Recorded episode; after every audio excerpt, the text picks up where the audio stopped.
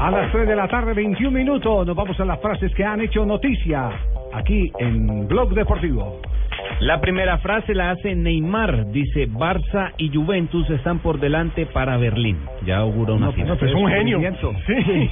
Tuvo que recurrir a Wikipedia, a hacer una- un análisis. Un análisis eh, filosófico profundo. Oye, la segunda frase la hizo Gerard Piqué ayer y dijo el hombre, Guardiola tenía razón, el hombre tenía toda la razón, no hay jugador que pare a ese más Messi.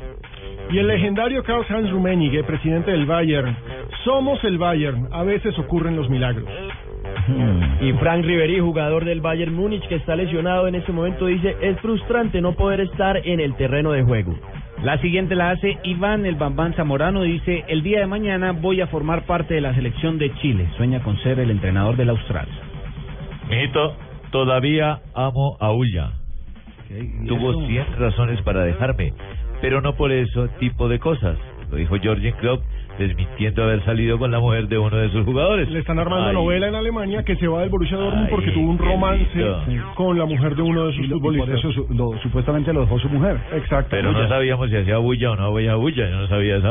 La novela está muy larga, mía. Y ojo con esto que dice Dimitri Seluk. ¿Qué dijo? Touré es una leyenda en el Manchester City, pero no le han tratado como merece. Por supuesto, Seluk es el manager del marfileño. Y hablando de managers, habló el manager de Gareth Bale, Jonathan Barnett, que dijo, el Real Madrid es el mejor equipo del mundo. ¿Por qué se iría a otro sitio?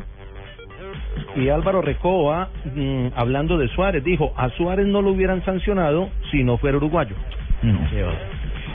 Y Jorge de Jesús, el técnico de Benfica, dijo, no sé por qué siguen hablando del cruce con Lopetegui. Y yo agrego, porque casi se matan a trompadas al lado de Sí, por eso siguen hablando. Por esa bobadita, por esa pendejada. Sí, señor. Las frases que han hecho noticia aquí en Blog Deportivo.